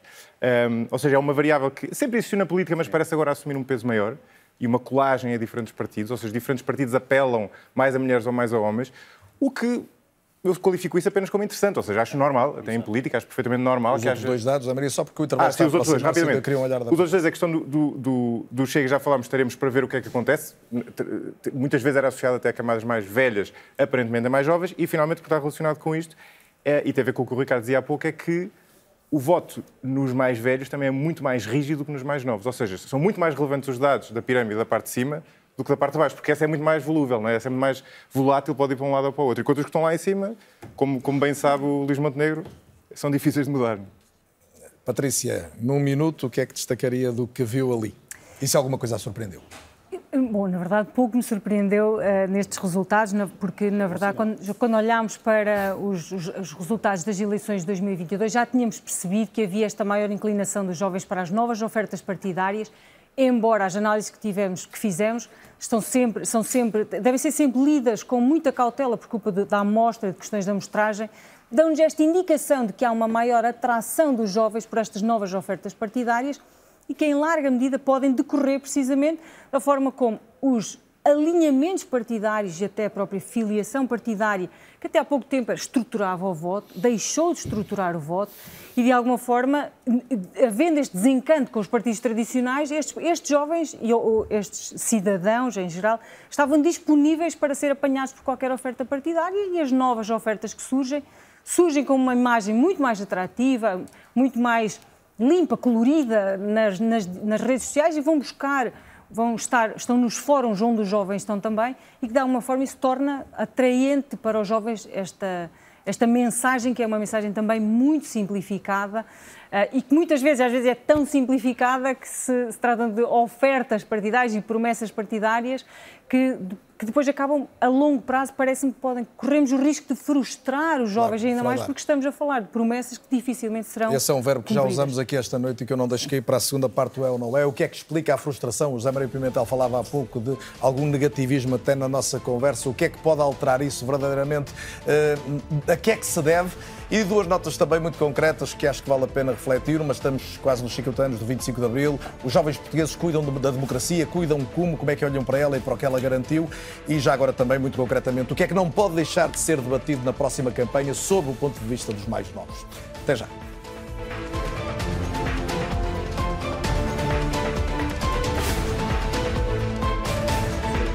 Segunda parte do É ou Não É, debatemos a relação dos jovens com a política, com eleições legislativas no horizonte em Portugal dentro de cerca de mês e meio. Vamos ter um tempo de campanha vivo. Já se falou muito aqui da forma como os jovens se relacionam com os partidos, eh, concretamente, e quais os temas que verdadeiramente têm faltado para os integrar mais na atividade política, concretamente também partidária. Mas lançaria a segunda parte com a Patrícia Silva, professora de Ciência Política na Universidade de Aveiro, com muito trabalho junto de jovens. A Patrícia, com a ideia segura de que temos a democracia ameaçada, temos sintomas preocupantes de ameaças iliberais a, a várias latitudes. A minha pergunta pode ser relativamente genérica, mas não resisto a ela, é os indicadores que temos das novas gerações, em boa parte aqui representadas por gente que tem 20 e poucos, 30 e alguns, eh, eh, é de que há uma vontade de se cuidar da democracia como bem ameaçado? Eu acho que aqui vale a pena ressaltar que quando nós falamos desse cuidar da democracia, nós podemos estar a olhar sobre duas, duas dimensões. Por um lado, é o que é que nós olhamos, esta ligação institucional à democracia, enquanto quase modo de vida, o nosso modo de vida democrático, do, do, respeito pelas liberdades, garantias. E eu acho que essa é uma visão que não é contestada. Essa é uma visão que nós, qualquer inquérito que corra, de, de, chega à conclusão de que esta, o, o, regime democrático é, acima de tudo, um regime que é preferível a qualquer outra forma de organização da sociedade. Não é a mesma coisa do que a sua avaliação funcional, do que a sua avaliação das instituições. Uhum.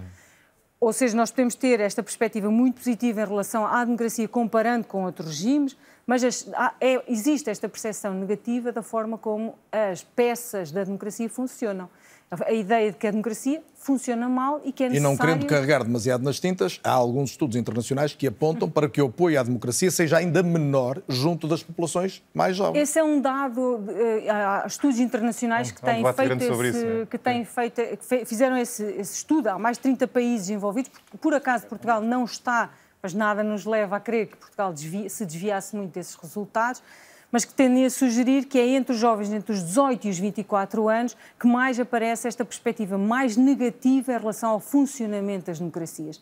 Novamente, vale a pena referir, não se trata de uma adesão a outras formas, a outros regimes, mas a esta contestação à forma, à, àquilo que é o funcionamento das democracias e as instituições democráticas. E essas, isso é claro que é necessário reformá-las porque, eh, enfim, então, é, lá está, porque está, está relacionado até com essa própria expectativa que os jovens e os cidadãos em geral têm em relação aos resultados das democracias. E, e, desta, e essa, essa expectativa em relação aos, resultados da democracia prende-se com estas questões que falámos há pouco, não é? De como as democracias, na verdade, e esse estudo internacional eh, tem demonstrado isso, de como as democracias não têm sido capazes de resolver problemas como as desigualdades, como a pobreza, como questões climáticas que não têm sido resolvidas e, por fim, não menos importante, mas que é muito particular entre os jovens, a questão da corrupção. Esta percepção de que há eh, níveis de corrupção muito elevados em qualquer sociedade, em sociedades desenvolvidas, em sociedades onde nós temos esta natural desconfiança no funcionamento da democracia, porque temos a divisão, a separação de poderes, temos eleições regulares, temos um conjunto de mecanismos que uh, permitem que, que mantenhamos, de alguma forma, algum controle sobre o funcionamento da democracia, mas ao mesmo tempo existe esta informação de níveis de corrupção que atravessam toda a classe política e que minam, em larga medida, esta confiança que os cidadãos possam ter no, funcionamento das instituições. José Mário Pimentel, colocando aqui na balança né, o, o, que a democracia nos deu, e concretamente quando pensamos num país como Portugal e nestes 50 anos, eh, e aquilo que verdadeiramente é este, este, este descrédito das instituições. Uhum. O que é que pesa mais? Eu diria que pesa mais o primeiro. Apesar de tudo. Claramente sim, apesar de tudo, pesa mais o primeiro. Enfim, basta, basta comparar os números. Um, mas é o facto que existe essa desconfiança, uh, é facto que ela é crescente, uh, esse crescimento é transversal ao, ao mundo ocidental e Portugal sempre teve um nível de desconfiança maior do que noutros países. Eu, aliás, queria até fazer a ponte disto para uma questão que falámos na primeira parte, que é o, o, precisamente o facto dos problemas dos jovens muitas vezes não estarem presente, presentes na, nas agendas dos partidos. Que, em certo sentido, não é óbvio, no, na medida em que os jovens são filhos e netos de alguém. E, portanto, à partida, mesmo que os jovens votassem menos, os pais e os avós votam. Não? Portanto, a, a, isto não é, não, é, não é óbvio, porque os pais e os avós podiam votar refletindo os interesses dos filhos e netos. Não é? Isso, em parte, acontece... Até porque verbaliza permanentemente que a grande preocupação das suas vidas é o futuro Justamente, não é? E é. E em grande medida é. E é, sem dúvida. Qual é o problema? É precisamente esta questão da falta de confiança. É que se eu não confio, eu vou estar muito mais disposto a acreditar num partido que me, que me propõe um aumento de pensão ou, uma, ou, um aumento de salários na função pública, por exemplo, ou, enfim, medidas de proteção laboral, por exemplo, que são medidas que são relativamente diretas e fáceis de implementar, face a um partido que me está a propor medidas para os jovens que muitas vezes são dilatadas no tempo, têm efeitos dilatados no tempo, uh, dizem respeito a, a, questões como alterações climáticas, por exemplo, ou questões como investimento na educação, quer dizer, que, são, que têm uma dose de incerteza e, portanto, pressupõem uma confiança muito maior. Não é? E, portanto, eu, pai ou eu, avô, até posso ter essa... Em muitos casos, poderá não ser verdade, mas noutros, até posso ter essa vontade de ajudar os meus netos e filhos, eh, aos meus filhos e netos, eh, mas não tenho essa confiança. E, portanto, na dúvida, prefiro o, o, partido que me propõe uma medida mais palpável, que essa sim eu vou aceitar. Leonor Caldeira, o que é que fará com que as pessoas eh, que têm menos de 40 anos se empenhem em não deixar que esta ameaça iliberal de que eu falava há pouco e que está aí em vários países, com votações crescentes, mesmo na, na Europa Ocidental, possa, possa ganhar vantagem definitiva? Eu não tenho a certeza e acho que, enfim, era preciso quase uma bola de cristal para responder essa pergunta, que hoje em dia é a pergunta de um milhão de euros é o, o que é que podemos fazer para, para travar essa ameaça. Mas uh, só a Mas título, seguramente os novos de... eleitores e os futuros eleitores são Sim, decisivos. Uma das coisas que eu sinto que eh, esta ideia não costuma ter muita adesão quando eu, quando eu uh, exponho, mas vou, vou tentar novamente, pode ser que tenha mais sorte desta vez. Eu sinto que um, há um certo afastamento do sistema e uma desconfiança do sistema e que ela vem originalmente, não, obviamente depois também há outros fatores, mas originalmente vem também por uma falta de conhecimento sobre como é que o sistema funciona na prática. E o que é que eu quero dizer com isto? Eu sinto que era fundamental um, existir até ao 12 ano algo que a mim me foi ensinado na Faculdade de Direito de Lisboa e que eu senti isto é uma coisa que não devia ser guardada só a alunos de direitos, era uma coisa que devia estar, ainda que se calhar de uma forma mais diluída, mais simples, mais direta, para toda a gente uh, uh, no ensino obrigatório, que é quais é que são os órgãos que existem, como é que eles funcionam, os órgãos nacionais, os órgãos autárquicos, uh, os órgãos europeus, como é, como é que, que atos eleitorais é que existem, que eleições existem, qual é que é o método que é utilizado para, hum, para eleger os nossos representantes uh, democráticos, porque, um, e o que é que cada órgão pode fazer? Qual é que é a atribuição? E depois, o que é que é a Constituição? Quais é que são os princípios basilares da Constituição, os princípios orientadores da nossa vida política?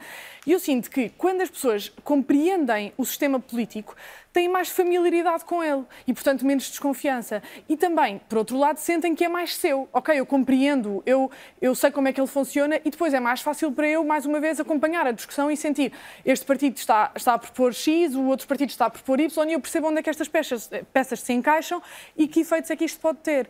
E, e o que é facto é que falávamos há pouco, estamos no ano dos 50 anos do 25 de Abril e a minha geração e a geração seguinte não fez nada para conquistar o 25 de Abril. Nós herdámos esta democracia. Quando eu nasci, a democracia tinha 19 anos, agora tem 50. E, e 19, 20. Um, E a verdade é que, como não fizemos nada, uh, parece que é quase um, uma coisa que, que está é de mão adquirido. beijada e é, e é, um bem adquirido. Mas não é verdade, porque a nossa geração o que tem a fazer é aperfeiçoar esta democracia, que tem muitas falhas, como nós sabemos. A, a, o 20, a democracia não é, fez o 25 de Abril e depois no dia 26 de Abril estava tudo conquistado e, e estava Eu estava tudo à espera de uma sugestão mais controversa. Não, mas é que eu sinto que há muita, a, a, crítica, a crítica que se faz a isto é ah, quer ensinar ideologia nas escolas, quer pôr os, depois há um professor que é comunista, há um professor que é direita e que vai doutrinar mas a verdade é que, enfim, eh, podem dizer que os alunos de direito são mais de direita. Eu não tenho essa, eu não tenho essa experiência e sinto que, de facto, informação e conhecimento é poder e esta era uma. Era uma eh, e, de facto, os alunos de direito têm este privilégio que devia, da minha perspectiva, ser alargado à população. Miguel, Andra... Miguel Herdade, vamos aproveitar estar aberto à porta da escola, não é? Que, que o tema lhe é caro, já o disse, o Miguel trabalha atualmente num instituto, no Ambition Institute do, do, Reino Unido, que é especializado em desigualdades e que trabalha particularmente a formar professores e trabalha, pelo que eu sei, com um terço do, dos professores ingleses, mais de 50 mil professores, portanto é uma, é uma amostra, nesse caso, absolutamente representativa. Até que ponto o conhecimento das instituições e da história, já agora, que, que nos dá lições e até de um passado relativamente recente sobre os riscos de perda de, de, dos valores democráticos, o que é que está a faltar na escola em relação a isto? Bom, um, na escola está a faltar muita coisa neste momento, uh, mesmo. E, e, eu acho que eu sou muito sensível ao argumento da Leonor, com o qual concordo, de resto, uh, mesmo. Acho que, que, era importante ensinar esse tipo de coisas na escola. Mas eu gostava de alertar para um problema que nós temos na nossa escola, que é, um, nós acabámos de vir de dois anos de pandemia e mais três anos com greves e faltas de professores. O que quer dizer que neste momento uma criança que esteja no quinto ano uh, nunca teve um ano normal de escola na sua vida. E o resultado disto é muito visível, um, por exemplo, com o facto de, neste momento, em Portugal, uh, praticamente um em cada três alunos de 15 anos não consegue ler uma tabela bidimensional. O que quer dizer que não consegue ler, por exemplo, uma paragem do autocarro. O horário da paragem do autocarro. E, portanto, é difícil uh, nós queremos que uma, uma pessoa aos 15 anos que não tem a literacia matemática para ler a paragem do autocarro, queira perceber como é que funcionam as instituições. E, e eu acho que nós uh, também temos que perceber os limites da escola e, e os limites de oportunidades da escola e, e, e que há recursos uh, muito finitos e que, acima de tudo, o, o, grande problema da escola é que a escola, infelizmente, em Portugal, perpetua as desigualdades que já existem da sociedade, não é?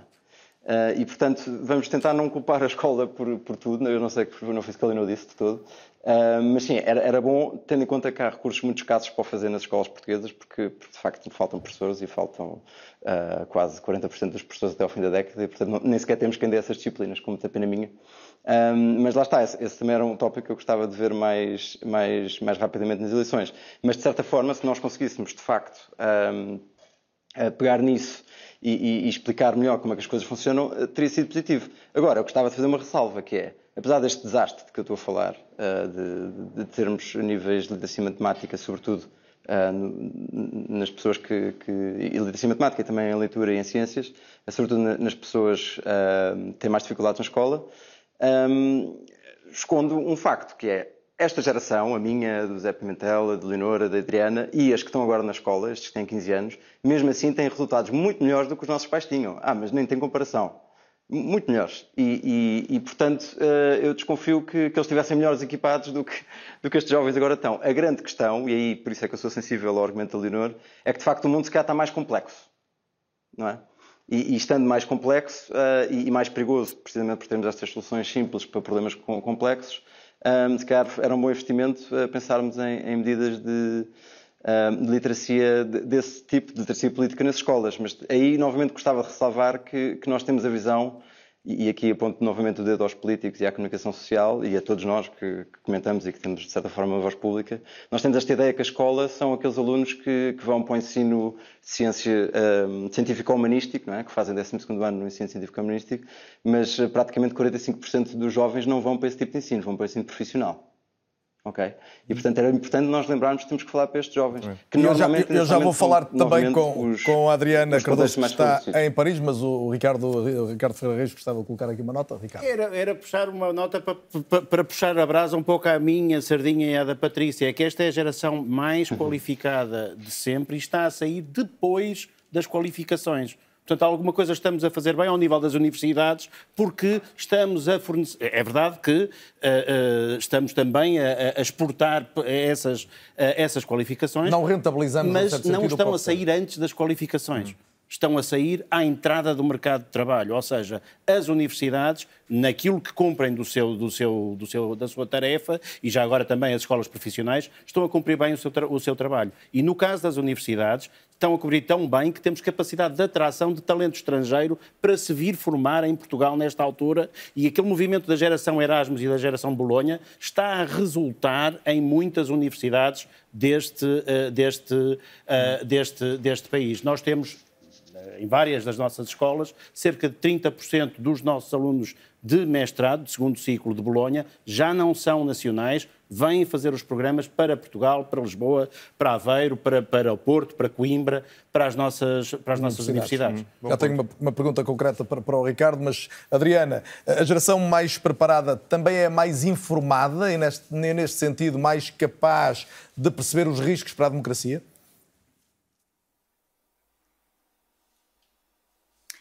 Eu diria que, que a geração que, quando entra no mercado de trabalho, 30% dos jovens que entram nas empresas portuguesas estão mais qualificados do que os seus gestores, eu diria que estamos mais formados definitivamente e mais informados. Uh, eu gostava de pegar num ponto que o Ricardo fez, que basicamente deixou uma deixa para a minha intervenção, que eu acho que é absolutamente fundamental. Foi pedida à minha geração para colmatar uma, um atraso histórico que existia em Portugal em termos de qualificações. Nós fizemos nós somos a geração mais preparada de sempre, somos a geração mais qualificada de sempre.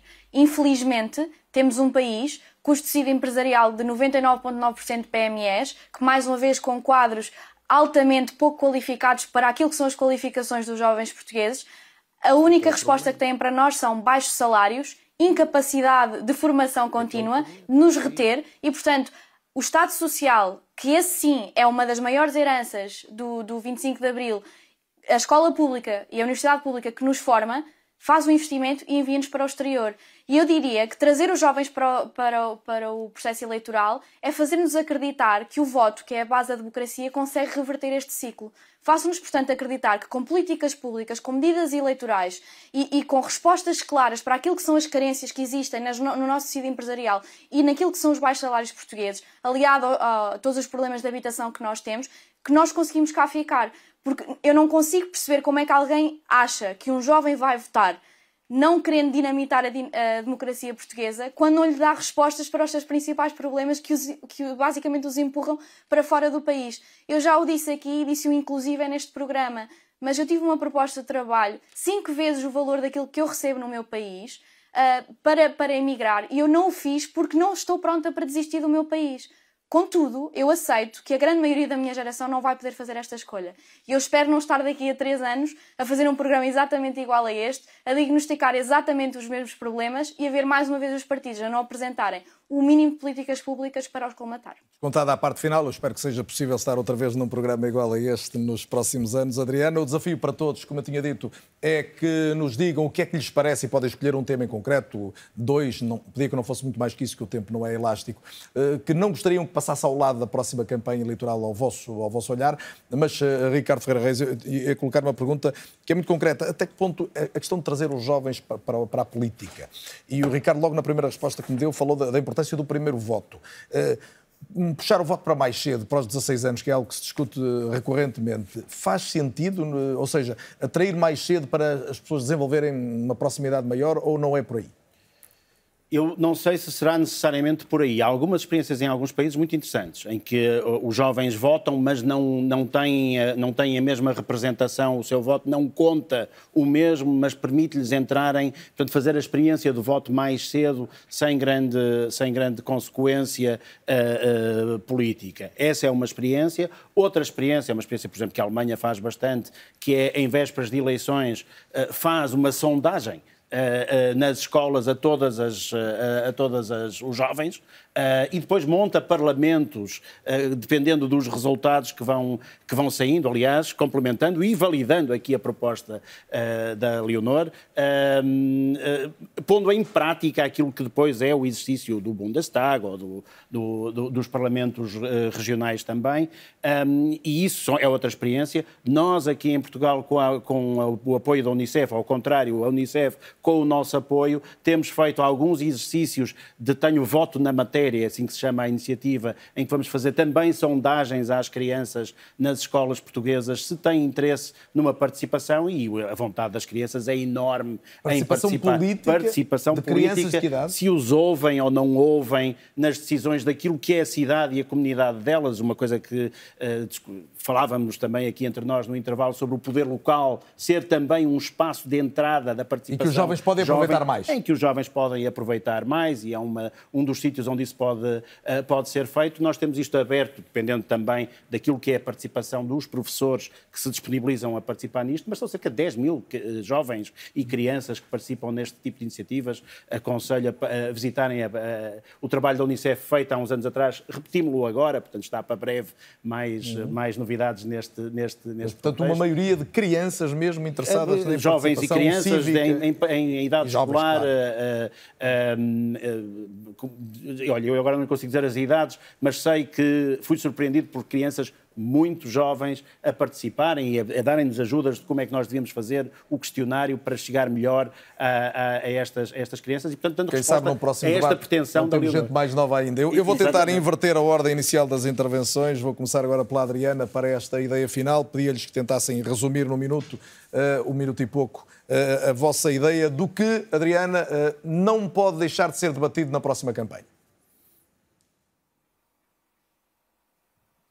Eu queria deixar então dois temas que para mim são essenciais. É aquilo que vai definir a minha vida nos próximos anos e a vida da grande maioria das pessoas da minha geração que eu conheço e vai definir se ficamos cá ou se vamos embora. São os salários e a habitação.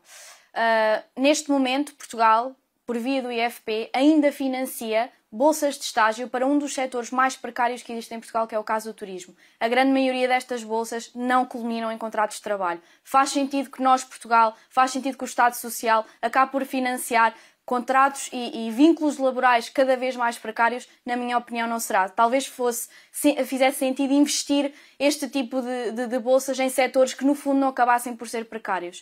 Uh, gostava também de, de, referir que, no caso da habitação, uh, uma proposta que foi apresentada pela, pela, pela oposição, que para mim é absolutamente fundamental, quando se é um jovem que não tem uma herança familiar, mas que gostava de poder vir a adquirir casa, o principal entrave para obter habitação própria é mesmo a entrada de uma casa. E nós, que eu saiba, temos um banco público, temos o Banco Português, que, por exemplo, poderia servir para uh, fazer um financiamento público daquilo que nós chamamos a entrada de uma casa, para não permitir que quem tenha capacidade familiar e económica consiga avançar, consiga adquirir património, consiga ter uma casa e, e, e ter aquilo que é, no fundo, um direito, uh, e as pessoas que não o tenham acabem a ficar em contratos de arrendamento absolutamente precários, a viverem com muitas pessoas, como eu conheço, em situações que são muito irregulares em termos de renda, porque precisam de uh, trabalhar um Adriana... sítio para poderem viver para trabalhar, e muitas pessoas trabalham para pagarem o sítio onde vivem. Fui tolerante em relação ao tempo, porque a Adriana está à distância, vou ser igualmente com o Miguel Herdade. Miguel, o que é que gostava que não fosse esquecido? Olha, hum, eu gostava de deixar uma coisa que não nos esquecêssemos, mas uma nota positiva, então, que é para, para acabarmos isto mais risonhamente. Um, eu, eu, acho que o grande falha das últimas eleições foi que, de facto, uh, nunca discutimos educação, a não ser para falar da Casa Banhos Mistas, que é um assunto importante, um, e, e, dos contratos de associação, que é uma coisa que não interessa para nada. E, e, eu gostava mesmo de ver nestas eleições nós falarmos de educação. E, e digo isto numa nota positiva porquê? Porque o grande problema de Portugal sempre foi a falta de qualificações do seu capital humano. Ou seja, nós de facto sempre fomos o país menos escolarizado da Europa. E finalmente conseguimos alterar isso. Isso quer dizer que nós podemos ter um futuro resumido à nossa frente. Não é o que verificamos nesta altura, e de facto o que a minha geração sente é que não vai ter uma vida melhor que a dos seus pais, e isso eu acho que é uma das grandes causas da crispação.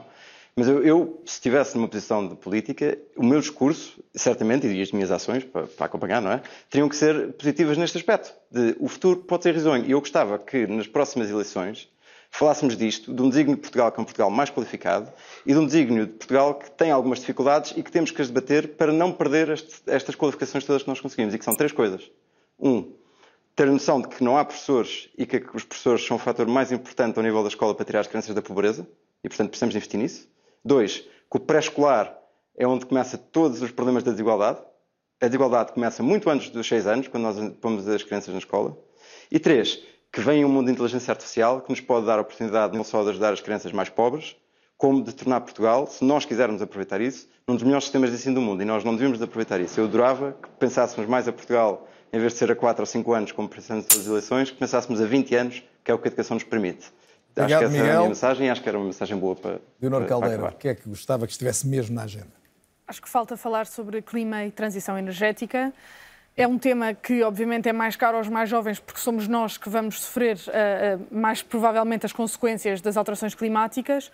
Os estudos mostram que Portugal, embora seja um país médio à escala europeia, é um dos países que mais vai sofrer eh, o aumento da temperatura e corremos risco de ter áreas de, de Portugal que podem estar inabitáveis daqui a 100 anos. Portanto, não há muito tempo e era importante perceber o que é que o novo governo de Portugal vai fazer para eh, defender os, os interesses da nossa geração enquanto habitantes de Portugal, enquanto portugueses, para podermos viver em qualidade até aos nossos 80 anos, assim como hoje a esperança média de vida, como eu disse há pouco, é de 80. Não sei se a minha geração vai ter. Enfim, não quero ser alarmista, mas acho que precisamos de, de perceber, até para falar no futuro. Por como- tendência, vão viver, ma- ver- viver vão mais. viver, Convém é que vamos haja viver mais, mas com, possa viver, e, é? e com qualidade, e viver em qualidade. E, e- e acho que falta este exercício de futuro, que é como é que vai ser a transição energética em Portugal? Como é que nós vamos fazer isso? Como é que nós vamos não deixar ninguém para trás? Qual é que vai ser a requalificação dos trabalhadores? Como é que nós vamos ah, ao mudar os nossos hábitos de consumo, mudar a nossa forma de trabalhar, de viver em sociedade, para fazer uma transição energética? E o que é que Portugal pode fazer à escala europeia e mundial para ser um ativista, uma nação ativista pelo clima? Eu acho que é isso que muitos dos jovens e outras pessoas que não jovens gostavam de ouvir e eu esta campanha ouvi muito pouco e falta falar em concreto o que é que podemos fazer. José Mário Pimentel, ficar para o fim é sempre uma desvantagem, mas Algumas repetições, não é? Há o risco. Vou ser muito rápido. Uh, são quatro coisas, mas vou ser muito rápido. Uh, primeiro, gostava que se falasse da, da qualidade das instituições, termos instituições mais transparentes, com mais escrutínio, com mais capacidade de planear a longo prazo, que é a causa mais profunda do, enfim, das, nossas, das falhas do nosso modelo de, está a pensar de em desenvolvimento. instituições em concreto. Eu estou a pensar nas instituições políticas, ou seja, na, na governação. Não, não temos uma capacidade, enfim, nunca foi excelente, mas já tivemos maior de pensar a longo prazo. Ainda nos falta imensa transparência, nos falta imenso escrutínio. lá. Os ministros, por exemplo, na minha opinião, deviam ter uma, uma audição prévia no Parlamento antes de serem nomeados. Por exemplo, coisa que acontece com os comissários europeus. Com as, com as enormes lacunas que existem na, na democracia à escala europeia, no sentido em que está muito distante, e os comissários, porém, são, são, são validados no Parlamento, ou pelo menos são ouvidos no, no, no Parlamento Europeu. Ahm, a questão do crescimento económico tem precisamente a ver com aquilo que falávamos há pouco, ou seja, as pessoas estão a sair, e os jovens em particular, precisamente, por- em parte também porque têm oportunidades que não tinham antes lá fora, é preciso dizer isso também, mas, em grande medida, porque não há capacidade de absorver este aumento da escolarização que, que surgiu. Portanto, é preciso tomar medidas nesse sentido. É preciso tomar medidas também no sentido da transição climática, como dizia, como dizia a Leonor, quer dizer, é um tema incontornável. É um tema difícil para, para eleições, porque é um tema que, sendo importante, até talvez o mais importante de todos, não é o mais urgente de todos, como é evidente, quer dizer, pessoas desempregadas ou que ganham menos, é difícil convencê-las, apesar de já se ver os impactos das alterações climáticas, que é o tema mais importante. Ah, e, finalmente, o mais importante de todos, que o, que o Miguel referiu, a educação. Quer dizer, a educação é, é, é a base de qualquer modelo de desenvolvimento, é verdadeiramente o único jogo de soma positiva que nós temos, ou seja, é, é onde nós conseguimos gerar as bases do crescimento económico e, ao mesmo tempo, mitigar as desigualdades. Quer dizer, é na, na, na educação. Temos 1% de professores com menos de 35 anos, o que é incrível, quer dizer, um número extraordinário. quer dizer, e nós temos basicamente. Extraordinário é terrível. Extraordinário é terrível. Tivemos a descer nos rankings PISA, ou seja, nós temos de dar a volta e recuperar a nossa tendência positiva na, na educação que tivemos até há pouco tempo e, ao mesmo tempo, repor o o corpo profissional, que ainda por cima está desmotivado. Enfim, não, não é fácil, mas é, mas é aí que está a chave de tudo. E Patrícia Silva, qualquer político que tenha aproveitado para ver televisão hoje, guarda aqui uma série de boas sugestões, diria. Guarda uma série de boas sugestões. Eu, aquelas ideias que os colegas já levantaram, eu acrescentava que o que eu gostava que fosse debatido é a questão das desigualdades. Falou-se da questão da massificação do ensino, da qualidade do ensino, e eu agradeço essa nota, porque de facto revejo eh, essa qualidade do ensino, mas há algo que nós não conseguimos, ao, ao fim de 50 anos de democracia, não conseguimos que a educação consiga reduzir as desigualdades. E notem que essa incapacidade de redução das desigualdades é o que a longo prazo alimenta o populismo e alimenta, alimenta o populismo porque são estes os cidadãos que sentem que de alguma forma foram deixados para trás na- pela democracia. Portanto, essa redução das desigualdades ela é importante porque tem efeitos sobre a educação, mas também tem efeitos sobre o próprio funcionamento da democracia. E, em função dos estudos de opinião, Ricardo, uma resposta rápida também. As grandes causas que mobilizam os jovens passaram todas por aqui. quase todas, há uma que não foi mencionada, que é a mobilidade europeia. Ou seja, é importante que nós tenhamos uma presença forte na Europa, porque estes jovens conseguem emigrar, porque eu diria a principal coisa, para além da democracia e da liberdade que o 25 nos deu, foi a Europa. E essa Europa é muito importante para esta juventude, esta geração uh, Ryanair, passa publicidade, desculpe, uh, Erasmus, esta geração uh, que móvel, Schengen, esta geração muito móvel. E vale a pena lembrar a propósito já agora que depois de votarem em março para as legislativas, teremos em junho a oportunidade de decidir, de decidir a Europa. Exatamente. Ricardo Ferreira Reis, também Patrícia Silva e sem ponta de paternalismo. Foi extraordinário ter aqui o Zé Maria Pimentel, a Leonor Caldeira e à distância a Adriana Carvalho e o Miguel Herdade. Agradeço muito a todos. Acho que o vosso contributo foi ótimo. Acho que se conseguiu falar de algo que habitualmente não se fala, pelo menos desta forma, num programa de televisão. Foi de facto diferente. Espero que seja possível repetir mais vezes eh, e que hum, possamos, eh, ao longo dos próximos dias, falar de assuntos eh, substantivos e que interessam aos jovens, aos menos jovens, mas que seguramente esperamos que os políticos venham a ajudar a resolver. Boa noite. É ou não é voltar a ser na próxima semana.